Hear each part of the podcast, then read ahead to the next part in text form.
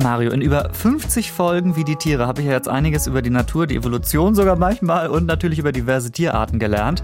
Und es gibt einen Merksatz, ich möchte fast sagen ein Mantra, das du auch immer wieder erwähnt hast, Mario, das die Tierwelt so ein bisschen entzaubert leider, aber auch irgendwie gut zusammenfasst. Es geht den Tieren eigentlich nur darum, sich fortzupflanzen, zu fressen und bitteschön nicht selbst gefressen zu werden. Stimmt doch, oder?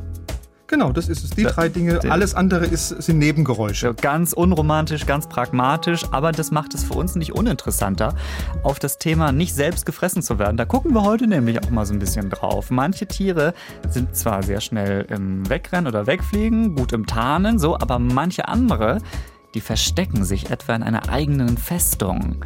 Und du hast heute vielleicht den besten Festungsbauer mitgebracht, der auch in unseren Breitengraden unterwegs ist. Wer ist es? Genau, ich habe ein Tier mitgebracht, das zu den ganz wenigen Tieren gehört, das seinen eigenen Lebensraum gestaltet. Das ist der Biber, unser europäischer Biber. So, über den werden wir sprechen, aber falls ihr jetzt sagt, ey, so ein Biber kenne ich, ich möchte was viel Absurderes, dann haben wir auch einen Vogel für euch, den Doppelhornvogel. Der Name passt zu seinem Aussehen. Er mauert sich ein. Klingt ungewöhnlich, ist aber das ideale Versteck für ihn. Also, in dieser Folge entdecken wir gemeinsam sichere und spektakuläre Verstecke. Schön, dass ihr dabei seid.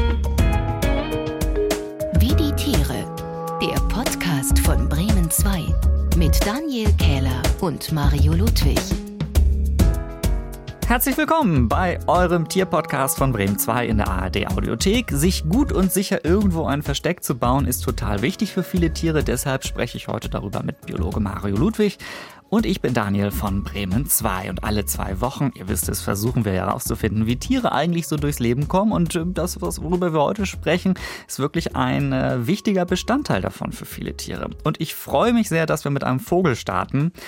Ich kann es dir sagen, Mario, den ich sofort ins Herz geschlossen habe, als du mir von ihm ja. erzählt hast. Und ich habe natürlich auch dann ein bisschen äh, gesucht und mir Fotos von ihm angesehen. Er ist großartig. Wir beginnen diese Folge mit einem bunten, großen Vogel, der gewissermaßen, ja, eine Festung oder zumindest, also ja, man kann sagen, er baut sich auch so eine, so eine Art Festung. Mario, aber ich habe jetzt schon viel, schon viel zu viel gesagt. Walte du bitte deines Amtes und stell uns diesen sympathischen Zeitgenossen vor. Also du hast ja schon gesagt, es ist ein großer Vogel, bis zu 1,30 Meter groß, bis zu drei Kilogramm schwer, das ist ja für einen Vogel eine ganze Menge, lebt so in den tropischen Wäldern von Südostasien und hat auch noch einen riesigen Schnabel, also bis zu 30 Zentimeter lang. Und jetzt kommen wir zum Namen. Auf diesem Schnabel, da sitzt so ein ganz großer, ganz massiv aussehender, aber sehr leichter Hornaufsatz. Und dieser Hornaufsatz, der läuft an der, an der Vorderseite in so zwei Ecken aus. Und genau diesem Hornaufsatz verdankt jetzt der Doppelhornvogel, eben mit diesen zwei Hörnern, auch seinen Namen. Also äh, der hat einen großen Schnabel und darauf dann nochmal so ein Schnabel-ähnliches Horn irgendwie. Weiß man, warum oder was dieser Aufsatz machen soll? Also so ganz genau weiß man das nicht. Man vermutet aber, dass dieser Hornaufsatz entweder so als Resonanzkörper dient, um die Balzlaute zu verstärken, also so als so ein körpereigener Verstärker, oder aber Ganz ähnlich wie beim Tukan, also bei einem deiner Lieblingstiere, dass es dazu dient, bei heißen Temperaturen die überschüssige Wärme abzugeben. Aber man weiß es nicht ganz genau. Mir gefallen, mir gefallen auf jeden Fall beide äh, Erklärungsversuche. Äh, ganz kurz, wenn wir über den Gesang äh, des Vogels sprechen, dann müssen wir noch einmal ganz kurz hören. Ich habe Ihnen mal den Gesang einmal mitgebracht hier. Klingt ja. so ein bisschen wie Affengebrüll, ne? Oh, guck mal, jetzt legen die los. Das ist tatsächlich ähm, ziemlich laut, kann ich mir vorstellen. Ja. Vielleicht hat es ein bisschen was mit diesem Resonanzkörper da zu tun. Vielleicht wird man es noch rausfinden, was genau dieses Horn soll. Aber jetzt müssen wir vor allen Dingen über sein Versteck reden. Ähm, das ist, wir haben schon gesagt, so ein bisschen wie eine Festung. Was soll das sein? Es ist ein Eigengefängnis ganz genau, weil während der Schwangerschaft und während der Aufzucht von den Jungen, da fährt dieses Doppelhornweibchen wirklich eine ganz komplizierte, aber sehr erfolgreiche Defensivstrategie, weil es mauert sich einfach zum Schutz vor Fressfeinden freiwillig in seine Bruthöhle ein. Es mauert sich selbst ein. Wie funktioniert das? Also wie, wie machen die das? Also, wenn die Brutzeit beginnt, so im Januar, da suchen sich also Herr und Frau Doppelhornvogel zunächst mal im, im Dschungel einen Baum mit einer geeigneten Bruthöhle. Mhm. Und wenn sie die dann gefunden haben und wenn das Weibchen dann befruchtet ist, dann verkleinert das Weibchen zunächst mal von außen die Öffnung von dieser Bruthöhle. Mit was macht's das? Mit einer sehr unappetitlichen Mixtur, die besteht aus Schlamm, aus Futterresten und dem eigenen Kot. Hm. Ja? Und sobald es dieser Höhleneingang deutlich kleiner geworden ist, dann zwängt sich das Weibchen ins Innere der Höhle und von innen setzt dann diese Maurerarbeiten fort, bis also nur noch ein ganz, ganz schmaler, senkrechter Spalt als Höhlenöffnung da ist. Das heißt, jetzt ist das Weibchen komplett eingemauert, bis auf diesen kleinen Spalt. Also stellen wir uns das vor, da sitzt jetzt so ein vermutlich auch relativ großes Doppelhornvogelweibchen in einer ja. Baumhöhle, in einer dunklen Baumhöhle und das Männchen hat bei der ganzen Nummer jetzt was gemacht? Hat das jetzt nur zugeschaut oder hilft das mit? Nee, nee, das schaut nicht einfach nur zu. Das hilft bei den Maurerarbeiten von außen kräftig mit. Und wenn dann dieses Mauerwerk ausgetrocknet ist, dann ist es eben so hart, dass große Fressfeinde, wie jetzt zum Beispiel ein Marder oder wie eine Schleichkatze, dass die dann einfach keine Chance mehr haben, zu der Mutter und zum Nachwuchs vorzudringen. Und jetzt Nesträuber, die relativ klein oder schlank sind, also die durch diesen Schlitz reinkommen könnten, mhm. das wären Ratten oder Schlangen, da kommt dann das Weibchen mit seinem großen Schnabel und teilt wütende Schnabelhiebe aus. Die kommen auch nicht rein. Mhm, also es scheint mir tatsächlich relativ sicher zu sein in diesem Versteck. Äh, bliebe für mich jetzt noch die Frage, das arme Weibchen, das muss doch auch was fressen, wenn es da so lange drin sitzt. Wie kommt es an Nahrung? Ja, dafür hat man Männer. Also der Job vom Männchen, also sozusagen äh, vom Ehemann, ist es, das Weibchen mit Nahrung zu versorgen. Und Doppelhornvögel gehören wirklich zu den ganz wenigen Vögeln, die strikt monogam leben, also die sehr treu sind und der Ehemann, der versorgt das Weibchen und später auch natürlich seinen Nachwuchs, seine Kinder durch diesen Öffnungsschlitz immer schön mit ausreichend Futter. Der arbeitet da richtig mit. Da wird also was durchgereicht, so ein bisschen, ne? Ja, genau. Äh, durch die Durchreiche, ja, genau. genau. Und äh, wie sieht das denn äh, weiter aus? Also wann kommt das Doppelhornvogelweibchen wieder aus diesem Versteck raus? Weil das wird jetzt ja hoffentlich nicht ewig da drin sitzen bleiben. Nein, natürlich nicht ewig. Das will sich ja im nächsten Jahr wieder fortpflanzen. Deshalb öffnet das Weibchen so nach etwa vier Monaten dieses Mauerwerk. Das macht es mit seinem scharfen Schnabel, verlässt dann die Bruthöhle. Aber die Bruthöhle wird dann von den Jungvögeln, die schon so weit sind, wieder von innen zugemauert. Das heißt, der Nachwuchs verbleibt auch ohne die Mama in dieser schützenden Höhle, bis er eben dann flügge geworden ist, bis er fliegen kann. Also die Jungvögel nutzen das Versteck wirklich weiter, mauern das genau. auch so ein bisschen wieder mit zu. Das ist ja irgendwie abgefahren, dass die dann auch wirklich wieder aktiv werden. Ähm, aber klar, sie wollen auch sicher aufwachsen und äh, irgendwann wird das Ding dann aufgerissen und dann kommen sie hoffentlich als gesunde Doppelhornvögel raus aus diesem, aus diesem Eigengefängnis, wie du es genannt hast. Äh, wenn man faszinierende, selbstgebaute Tierverstecke sehen möchte, muss man aber gar nicht mal so weit in die Ferne schweifen wie bis nach äh, Südostasien, wo der Doppelhornvogel wohnt.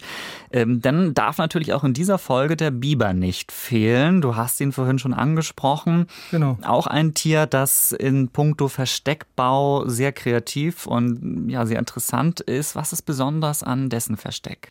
Am Biber kommst du in Sachen Festung nicht vorbei, weil der baut ja seine berühmten Biberburgen. Und das sind wirklich ganz aufwendig konstruierte Bauten, meistens mitten in einem See gelegen, über drei Meter hoch, zehn Meter breit. Und wie bauen sie so eine Burg? Die Biber häufen zunächst mal auf dem Grund des, eines Sees oder eines Flusses so lang Stämme an, so lang Zweige an, Steine, Schlamm, bis so eine künstliche Insel entstanden ist. Und diese Insel, die ragt so zwei Meter über den Wasserspiegel raus. Und im Innern der Burg, da legt der Biber dann seinen Wohnkessel an, einfach indem er gräbt und wühlt. Und dieser Wohnkessel, das ist so eine spezielle Kammer, Durchmesser bis zu zwei Meter. Höhe 60 Zentimeter. Und das ist jetzt das eigentliche Zuhause des Bibers. Also hier ruht er sich äh, aus, gut mhm. geschützt natürlich, weil die Wände sind ja meterdick. Da ruht er sich aus von den Strapazen seiner Arbeit. Hier macht er sein Päuschen. Und hier bringt natürlich auch das Weibchen die Jungen zur Welt. Also ein Versteck, in dem sich wirklich weite Teile des Biberlebens abspielen. Ja. Äh, wir haben den Biber schon vor langer Zeit bei Wie die Tiere mal erwähnt. Jetzt lohnt sich wirklich nochmal detailliert drauf zu gucken, wenn wir hier über Verstecke sprechen. Äh, besonders ist auch alleine der Eingang dieser Burg gut versteckt. Wie legen die den an? Ja, da kommen wir zu den berühmten Biberdämmen. Also wenn dieser Wohnkessel steht, dann fängt der Biber sofort an, seine berühmten Dämme zu bauen, weil wenn er sein Gewässer aufstaut, dann schafft er es, dass die Eingänge zu seiner Burg wieder dahin kommen, wo sie auch sein sollen, nämlich 60 Zentimeter unter der Wasseroberfläche, also dass da keine Fressfeinde reinkommen können. Und um so einen Staudamm zu bauen, da zerlegt der Biber zunächst mal Bäume, die er vorher gefällt hat, in handliche Stücke, und die transportiert er dann so nach und nach zur geplanten Dammbaustelle. Und da gibt es so eine Faustregel, je dicker der Stamm ist, desto kürzere Stücke produziert er da auch. Und er will sich ja auch nicht übernehmen körperlich, ja. Und mhm. an Ort und Stelle werden dann diese Holzstücke senkrecht in den Boden gerammt. Also er macht so einen richtigen Zaun, werden mit Steinen verankert. Dann hat er ein Grundgerüst. Und dieses Grundgerüst, das wird dann anschließend mit Schlamm, mit kleineren Ästen, mit Wasserpflanzen und mit Blättern abgedichtet und fertig ist der Damm. Und dann kann er schön aufstauen und ist immer sicher, dass die Eingänge zu seiner Burg, dass die unterhalb der Wasseroberfläche liegen, dass er also safe ist, ja? Da kommen keine Fressfeinde irgendwie so einfach rein, außer die können genau. auch irgendwie richtig gut schwimmen oder tauchen, aber äh, das sind dann wahrscheinlich eher wenige oder vielleicht auch, gibt es vielleicht auch gar keine, oder? Da ist er dann irgendwie sicher, wenn das alles unterm Wasserspiegel liegt. Das ist auf der, da ist er auf der sicheren Seite. Wie groß kann so ein Damm werden, wenn der das anschichtet? Das ist ganz unterschiedlich. Also bei uns in Deutschland oder in Mitteleuropa, da sind die meisten Biberdämme so 30 Meter breit, höchstens einen Meter hoch. In Kanada sieht es ein bisschen anders aus. Der europäische Biber hat ja einen kanadischen Vetter und der baut so richtige Monsterdämme, mehrere hundert Meter lang, mehrere Meter hoch. Und manche von diesen Riesendämmen, die sind so breit, die sind so stabil, dass ein Mensch völlig problemlos drauf gehen kann. Die können manchmal sogar drauf reiten. Und wenn du mal wissen willst, wie ist die Faustregel äh, für die Bauzeit, das sind für rund 10 Meter Damm braucht so eine komplette Biberfamilie rund eine Woche. Gar nicht mal so lange irgendwie. Also da gibt es manche Großprojekte, die brauchen länger, äh, habe ich das Gefühl. Und das Biber-Großprojekt funktioniert auf jeden Fall. Also Stuttgart 21 braucht länger. Ja. Also da baut wirklich die ganze Familie mit. Äh, nur unbemerkt bleibt denn so ein Biberdamm und so ein Biberbau nicht. Äh, das sieht man schon, wenn da die ganze Landschaft umgebaut wird. Ich würde jetzt mal sagen, wir bleiben gedanklich noch ein bisschen im Wasser, denn wir müssen uns dringend unserer heutigen Rubrik zuwenden. Weirde Tiere. Ihr schickt uns ja immer mal wieder faszinierende Tiere, von denen ihr sagt, ey, die müssen auch unbedingt mal in euren Podcast. Und unsere Weirde Tiere-Rubrik ist genau der richtige Ort dafür. Auf jeden Fall, Mario, du ahnst, glaube ich, absolut nicht, was heute kommt, denn. Überhaupt nicht. Es ist so, ich habe eine Nachricht bekommen von unserer Hörerin Annika und alleine die Nachricht hat mir schon gut gefallen. Ich sag auch gleich wieso. Vielleicht kennst du das Tier. Ich, ich fahre gleich mal mit der Tür ins Haus. Es ist eine Kröte, die sie mir vorgeschlagen hat. Es ist genauer gesagt die große Wabenkröte. Hast du von der schon mal gehört? Gehört schon, aber ich hab, kann sie jetzt nicht visualisieren, sagen wir mal. Ah, das, das übernehme ich sehr gerne, diese, diese bessere Erklärung. Und zwar, ich fange mal so an, mit, mit Annikas Nachricht. Die endete nämlich mit den Worten, ja, vielleicht möchtet ihr ja auch mal bei euch ins Scheinwerferlicht von eurer Rubrik, ich habe jetzt schon Gänsehaut. Und das ist für mich das Signal, okay, wir müssen dieses Tier vorstellen, denn nachdem ich recherchiert habe, Annika, kann ich sagen, ich hatte auch Gänsehaut, denn diese Kröte ist wirklich ein bisschen gruselig. Also erstmal zu den Basics, 17 Zentimeter groß, grünlich-grau und hat so eine, ja, so eine Haut, ja, so krötenartig halt, so ein bisschen, als wären da Warzen drauf irgendwie. Nicht schön, aber jetzt auch erstmal nicht so, dass man sagt, wow, was ist denn das für ein krasses Tier so, ne? Also erstmal eine eine Kröte halt. Sie stammt aus Südamerika, wohnt dort in Tümpeln und Sümpfen. Und jetzt wird halt der Fortpflanzungsteil sehr spannend. Ähm, und da kann ich mal berichten aus einem Artikel des Tagesspiegels, denn diese Kröten sind wohl auch in einem Berliner Zoo und daher wurde dann auch über sie berichtet. Sie sind also Medien äh, bekannt. Ähm, das erste Faszinosum ist, äh, vor der Paarung vollführen Männchen und Weibchen einen Unterwassertanz und da ist das Schöne, die machen 15 gemeinsame Loopings mindestens unter Wasser, die beiden. Ist doch erstmal schön, oder? Dass sie sich ja. irgendwie so ein bisschen drehen. Ähm, anstrengend. Vor allen Dingen das auch. Und dann wird es aber erst richtig anstrengend. Dann stößt das Weibchen die Eier ab, das Männchen den Samen und die befruchteten Eier bleiben dann am Rücken des Weibchens kleben. Und jetzt wird's speziell. Über die Eier wächst dann so eine Haut sozusagen als Schutz und darunter wachsen dann die Kaulquappen an und entwickeln sich auch weiter. Also das ist Brutpflege extrem, würde ich mal äh, das mhm. so sagen. Ähm, und das Absurde ist, dass nach der Zeit die dann auch ihr Maul oder ihre Beine schon durch diese Haut durchstecken, weil sie sich auch was zu fressen organisieren wollen. Ähm, und das soll wohl sehr gruselig aussehen, weil dann aus der Kröte so kleine Ärmchen irgendwie rauszappeln können. Mm, wie schön. Ja, ne? Und die lassen sich natürlich, ich meine, die lassen sich das auch gut gehen, weil äh, die Mutterkröte, geht natürlich auch mm, ja, im Tümpel umher und so lassen die sich auch an andere Nahrungsquellen ran transportieren, die kleinen äh, Kröten, die da irgendwie schon in ihr drin stecken. Aber nicht allzu lange, äh, nur in Anführungszeichen zwei Monate dauert das, dann hauen die Jungkröten dann auch komplett ab.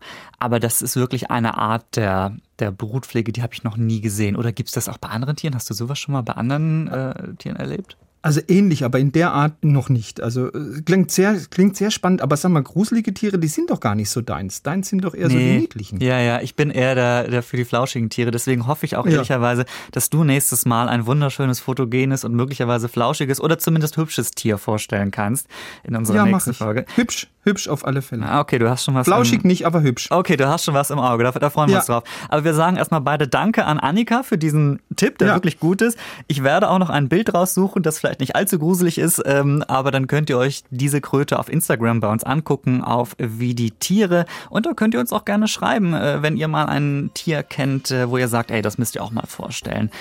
Die genauen Kontaktmöglichkeiten kommen am Ende dieser Folge. Von unter Wasser gehen wir jetzt erstmal wieder an Land in trockene Gefilde und sprechen über ein auch sehr auffälliges Versteck, das also wirklich eine Festung ist. Denn jetzt entdecken wir das Leben der Termiten, diese kleinen Insekten, die für ihre Größe wirklich unfassbare, komplexe und große ja, Architekturkünste haben, können wir, glaube ich, sagen, oder? Ja, ich ja, ich habe noch nie so einen Termitenhügel, so ein Termitenhochhaus, muss man ja irgendwie sagen, leider noch nie in freier Natur gesehen. Das muss wirklich äh, absurd und wirklich spannend aussehen. Das sind ja manchmal so einfach so Hügel, dann gibt's auch wirklich so gerade hochgebaute Bauten. Was macht die so besonders? Was macht die so einzigartig? Also diese Termitenhügel, ich habe in Afrika schon oft welche gesehen und habe auch manchmal dran geklopft. Das ist wie wenn du gegen Stein klopfst. Ja. ja. Das sind natürlich diese wirklich mit allen Mitteln gesicherte Festungen und, und im Innern sind die natürlich toll aufgebaut. Also die haben so ein richtiges komplexes, verschachteltes Labyrinth aus Kammern, aus Schächten, aus Gängen. Da gibt's x Stockwerke, die sind durch Rampen miteinander verbunden. Und das gewährleistet ja, dass die Wege im Hügel selbst für die Arbeiter relativ kurz sind und das Baumaterial für die Außenhülle, die bis zu 60 Zentimeter dick sein kann. Da verwenden die Termiten so eine selbst zusammengestellte Mischung Sandkörner, Erde, kleine Holzteilchen und als Bindemittel, also als Zement, da nehmen sie je nach Art entweder Speichel oder auch Kot. Und jetzt haben sie dieses Gemisch und damit formen die dann mit Hilfe von ihren Beinen und ihren Mundwerkzeugen zunächst mal so ganz kleine Klümpchen. Mhm. Und die platzieren sie dann Klümpchen für Klümpchen an der richtigen Stelle. Und wenn dann diese Klümpchen ausgetrocknet sind, dann wird dieses Baumaterial so hart wie Zement. Hm. Und wenn du dir mal diese Arbeitsleistung von den Termiten genauer anguckst, also für einen durchschnittlichen großen Hügel, wie du sie in Afrika an jeder Ecke findest, da verbauen diese Mini-Insekten, die selbst gerade mal ein paar Milligramm auf die Waage bringen, 50 Tonnen Erde. 50 Tonnen Erde, damit man sich das vorstellen kann, das sind 10 Elefanten. Das äh, klingt wirklich sehr massiv, muss ich sagen.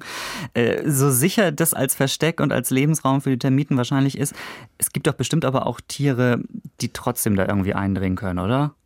Ja, das, die gibt's, das sind Erdferkel. Erdferkel, ich weiß nicht, ob du die kennst, die sind auf den ersten Blick etwas seltsam, ja, leben in Afrika, südlich der Sahara und die erinnern auf den ersten Blick so an, ich sag mal, eine misslungene Kreuzung von einem Schwein mit einem Känguru. Und, und diesen Namen Erdferkel, den tragen die Erdferkel wirklich zurecht, weil sowohl was ihr Aussehen betrifft, als auch was ihr Verhalten betrifft, weil die Rüsselscheibe von dieser langen Schnauze von den Erdferkeln, die ähnelt wirklich der, der Rüsselscheibe von einem Schwein. Und diesen Vorne Zusatz, dieses, dieses Ding, also genau, die Schnauze sozusagen. Mhm, genau. Okay. Also die Steckdose, sage ich jetzt ja, mal. Ja. ja. Und, und ähm, diesen Zusatz Erd, den verdanken sie auch der Tatsache, dass sie im Boden so tiefe Wohnhöhlen graben. Und graben, das machen sie mit einem weiteren, wirklich ganz charakteristischen Kennzeichen. Die haben wirklich ganz lange, rasiermesserscharfe Klauen.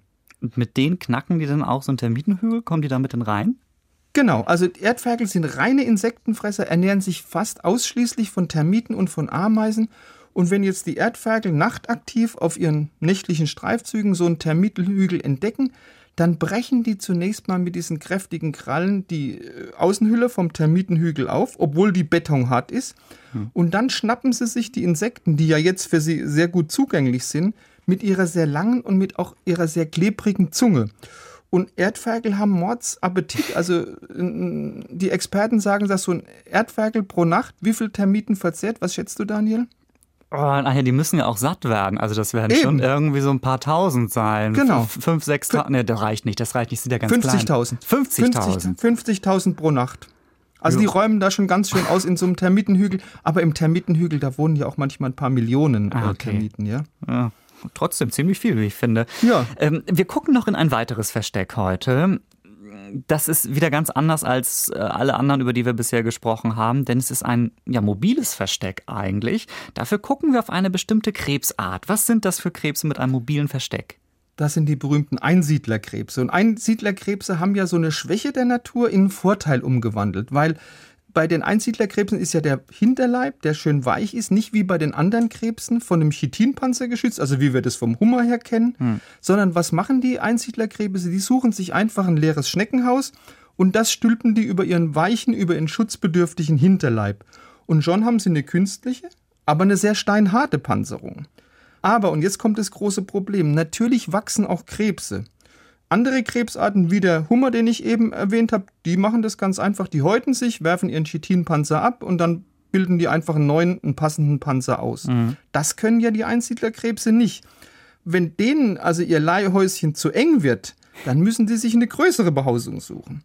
Und das muss natürlich so schnell wie möglich sein, weil wenn der Hinterleib ungeschützt ist, dann können die relativ leicht von Fressfeinden, wie zum Beispiel von großen Meeresvögeln, erbeutet werden. Und so eine neue Behausung zu finden, das ist für Einsiedlerkrebse oft alles andere als leicht. Wieso, das stelle ich mir jetzt eigentlich gar nicht so kompliziert vor. Was ist für die daran so schwer? Ja, gerade für die Landeinsiedlerkrebse, die ja, der Name verrät es ja schon an Land und nicht im Meer leben, die haben große Probleme, genügend passende Schneckenhäuser zu finden. Und dann machen Einsiedlerkrebse was Tolles. Und zwar machen sie das, was ein Journalist wirklich einmal sehr scherzhaft als Immobilienparty bezeichnet hat. Das klingt jetzt aber ganz gut. Was soll das sein? Ja, also da haben Wissenschaftler wirklich beobachtet, dass bei Landeinsiedlerkrebsen, dass es da so eine Art Tauschbörse gibt. Also wenn drei Landeinsiedlerkrebse zusammen sind, dann kommen innerhalb von kürzester Zeit einfach noch weitere dazu. Und jetzt wird's spannend. Was machen die Einsiedlerkrebse dann? Die ordnen sich ähnlich wie bei so einer Polonaise der Größe ihrer Gehäuse nach an. Und jetzt versucht jeder Krebs sein Gehäuse gegen ein größeres Gehäuse zu tauschen. Also das heißt, die Einsiedlerkrebse versuchen Artgenossen mit größeren Häusern aus ihrem Haus rauszuzerren. Mhm. Und wenn ein Krebs es dann schafft, so ein größeres Haus zu erobern, dann wird ja sein eigenes leer. Und dann krabbeln die nachfolgenden Krebse nahezu gleichzeitig in das jeweils nächstgrößere frei gewordene Häuschen. Das ist eine Immobilienparty bei Einsiedlerkrebsen. Das ist so ein bisschen Bäumchen wechselig. Äh, ja, so ein bisschen, ne? ja, genau.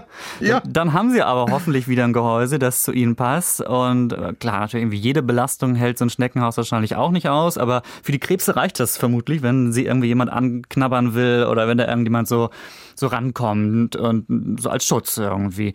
Äh, genau, sie können sich ja auch in das Haus zurückziehen. Ne? Also stimmt. das ist schon ein guter Schutz. Ja? Stimmt, dann verschwinden sie vielleicht auch sogar ganz da drin. Genau. Ähm, und auch wenn es darum geht, ein Haus zu finden in dieser Party, da habe ich schon das Gefühl, die sind gut organisiert irgendwie. Das ja. war jetzt wieder fast eine halbe Stunde mit einem Blick auf die Verstecke einiger doch sehr kreativer Tiere, finde ich. Jetzt beenden wir diese Folge und das natürlich mit unserem Rätsel. Welches Tier klingt hier?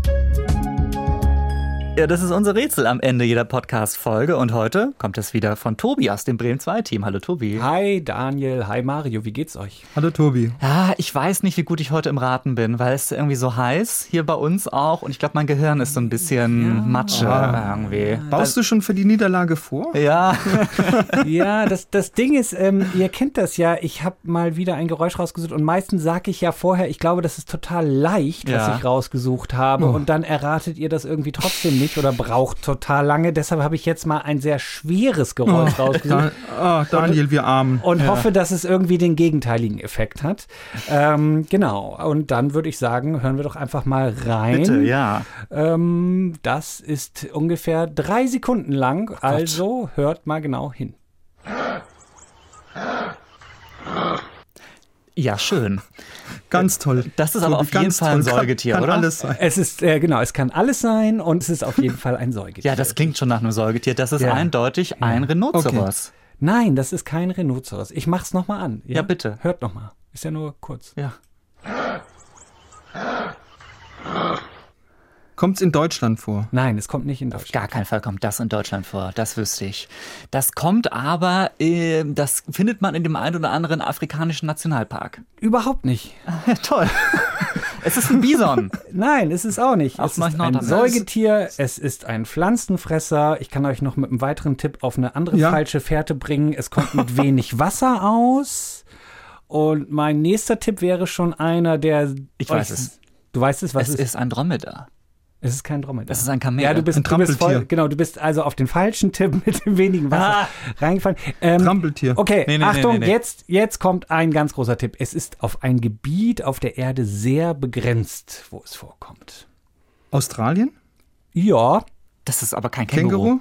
Es ist ein Känguru. Jetzt habt Ja, ihr es das ja war wieder. wirklich parallel. Jetzt war es wieder parallel. Nein, nein, nein, nichts parallel. Doch. Ich habe ganz klar gewonnen. Nein, Mario, du hast eine Sekunde Verzögerung da in deinem Studio, wo du irgendwo da im hintersten Winkel des Landes sitzt. Das, Ich glaube, also ich glaube, äh, Mario war Echt? Mario war früher, deshalb äh, müssen wir jetzt. Also Zeit, Zeitlupe wird Ja. wir ja. So. ja, es, okay. war, es, war, es war schon wieder so, sehr, sehr nah, aber diesmal war Mario früher, deshalb bekommt Mario den Punkt und Daniel, du musst es akzeptieren. Macht's gut mit dieser Nee, Nachricht. also ich komme mir vor, ich komme mir vor, wie Donald Trump da irgendwie hier die Wahl nicht akzeptiert. Na okay, ich notiere mal, wir wollen jetzt ja keinen Streit auslösen. Also ein Punkt für Herrn Ludwig mehr, da steht jetzt 9 zu 5. Ich hole das noch auf dieses Jahr, ganz bestimmt. sicherlich, sicherlich. Bis zum nächsten Mal, macht's gut, ciao. Danke, Tobi. Ciao, ciao, Tobi. Okay, das muss ich wohl akzeptieren, Mario. Diese Folge war aber bis zum Ende hin sehr schön für mich, denn ich habe viel gelernt. Äh, Sie hat mir gezeigt, es gibt sehr viele unterschiedliche Arten, sich ein Versteck zu bauen, eine Festung, ein Schloss oder sogar eine Burg wie beim Biber. Und ähm, tatsächlich mit dem Doppelhornvogel, da hast du mir ein persönliches Highlight geliefert, Mario. ja, den finde ich super. Ich habe auch Videos mir angeguckt, wie er fliegt. So, und das ist einfach ein, ein Koloss der Lüfte irgendwie, der da unterwegs ist und er mauert sich ein. Das finde ich irgendwie sehr interessant. Die Termiten hatten wir auch, die diesen sehr harten Baustoffen nutzen. Vielleicht habt ihr ja schon mal Termitenhügel in freier Wildbahn irgendwie gesehen oder woanders. Dann äh, schreibt uns doch gerne, wie ihr das gesehen habt oder wie ihr die wahrgenommen habt, ob ihr auch mal geklopft habt wie Mario. Und ähm, das gilt auch für die Krebse, die ihr mobiles Versteck äh, haben, ihre Tauschparty dann feiern. Das unser Einblick heute in die verschiedenen Verstecke der Tiere. Es gibt natürlich noch viele andere Möglichkeiten, irgendwie unerkannt unterwegs zu sein. Da empfehlen wir euch zum Beispiel unsere Folge, wie die Tiere sich verkleiden. Da geht es unter anderem ums Tarnen und Täuschen. Findet ihr auch in unserem Podcast-Feed. Wenn ihr Anmerkungen habt oder sagt, ey, über dieses und jenes Tier müsst ihr auch mal sprechen oder irgendwie einen anderen Themenvorschlag loswerden wollt, dann gerne per Direktnachricht auf Instagram. Da solltet ihr uns sowieso folgen. Wie die Tiere heißen wir da, logischerweise. Oder schreibt uns per E-Mail. Das geht über das Formular auf bremen2.de. Da schreibt ihr einfach in das Kontaktformular einmal dick wie die Tiere drüber und dann kommt das auch zu 100 Prozent bei mir an. Und falls ihr auch mal ein Geräusch für das äh, Quiz vielleicht vorschlagen möchtet, könnt ihr das auch über dieses Formular natürlich machen. Vielleicht mal eins, was ich auch errate.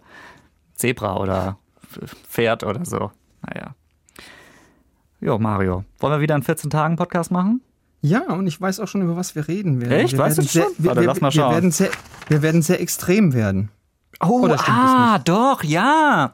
Wir werden richtig extrem Wir werden. werden richtig extrem werden. Äh, in, den, in den schwierigsten Gebieten der Welt werden wir unterwegs sein, wo man eigentlich gar nicht überleben kann, aber die Tiere können es trotzdem.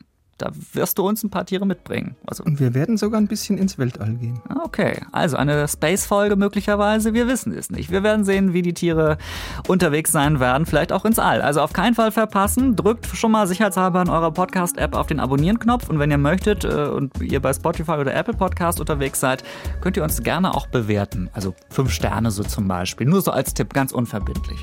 Danke fürs Zuhören. Bis in 14 Tagen, Mario. Ciao, ciao. Wie die Tiere. Der Podcast von Bremen 2. Alle Folgen in der ARD Audiothek.